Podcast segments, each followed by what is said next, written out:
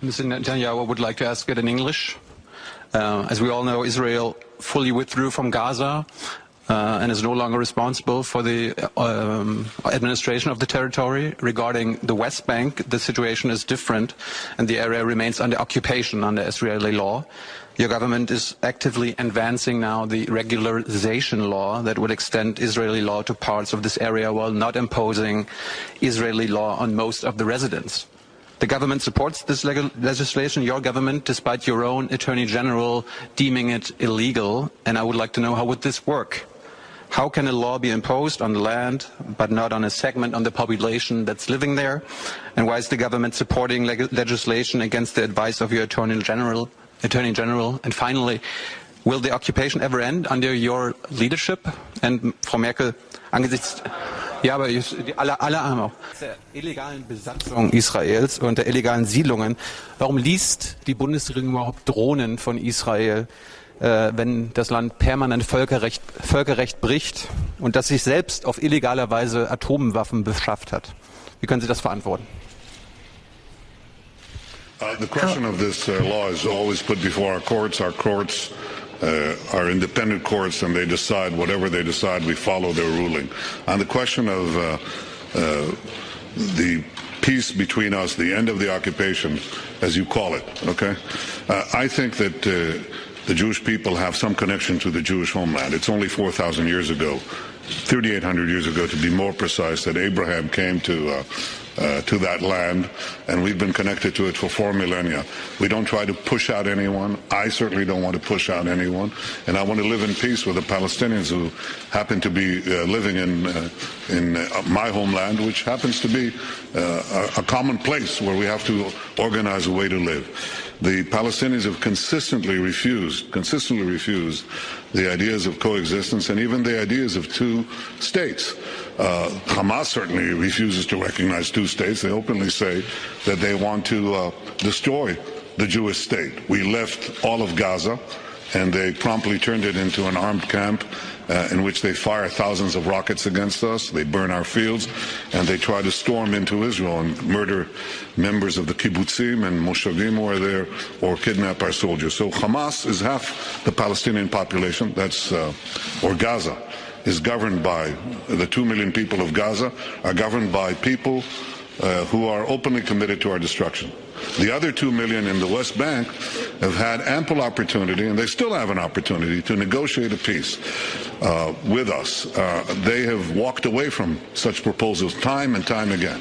They walked away uh, in 1947, the partition resolution, they rejected it.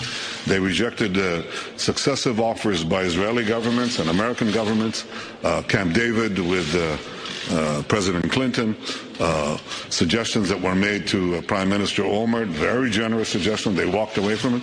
And even the, the promise or the offer that was made by President Obama uh, with Secretary Kerry to negotiate, something that I didn't fully agree with. I had my reservations, but I uh, had said that I will consider this proposal certainly willing to negotiate it.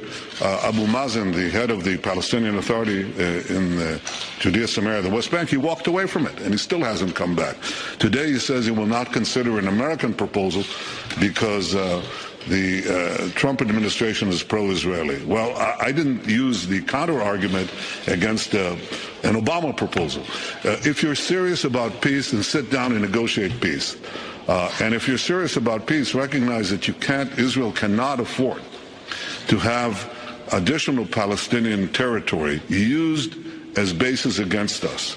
Uh, we have gotten out of territory that was immediately used not for peace, but to attack us. So any country would insist not only on our historical rights and our legal rights, uh, the rights of Jews to live anywhere. I wouldn't tell you that Jews cannot live here.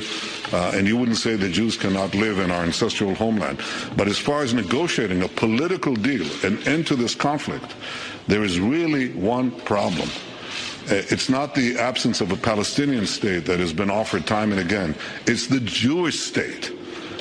The Palestinians in the West Bank, too, say they will never recognize a Jewish state.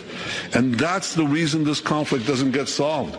It's not, it doesn't get solved because uh, because of this or that territorial dispute. It's the very refusal to accept a Jewish state in any borders that has been preventing a solution to this conflict for a century. Uh, for decades before the State of Israel was born and for seven years after the State of Israel has coming into being. If you want to ask me what is the single thing that will move uh, peace forward, it's the recognition, finally, by the Palestinians of the right of the Jewish people to have a state in their ancestral homeland, where we can discuss where the borders should be, what arrangements should be. Yes, I think we this is subject to the, those negotiations that I've always agreed to have. But I think it starts with that, and I repeat that here. This is not a soundbite, but it is a deep truth. The reason there is no peace is because the Palestinians refuse to recognize a Jewish state and any borders. Once that hurdle is overcome, we shall have peace. We may not overcome it so quickly with the Palestinians, but I think we're making some progress with the rest of the Arab world, which is 99% of the Arab population in the world. So it may be that we'll get agreement with the Arabs. It'll take time. And maybe it'll happen in stages in order to then get agreement with the Palestinians. But if it happens tomorrow, and the Palestinians and Abu Mazen says, we will recognize, we recognize the Jewish state, we'll have peace very quickly. Für uns gehört das Existenzrecht Israel zur Staatsräson. Und Sie haben eben an den Ausführungen des Premierministers gesehen, dass dieses Existenzrecht jeden Tag in der Region bezweifelt wird, auch in der unmittelbaren Nachbarschaft, zum Beispiel durch die Hamas. Wir sind unterschiedlicher Meinung in verschiedenen Fragen, zum Beispiel der Siedlungspolitik. Aber alles in allem ist dieses Recht auf Sicherheit Israels jeden Tag bedroht. Und deshalb sind wir Partner und deshalb äh, werden wir natürlich auch, wenn es um hochtechnologische Produkte geht, äh, Handel mit Israel betreiben, auch in dem Bereich der Drohnen, die im Übrigen herausragende Arbeit in Mali leisten als Überwachungsdrohnen und die Sicherheit unserer Soldaten garantieren oder zumindest sehr viel verbessern. Dankeschön.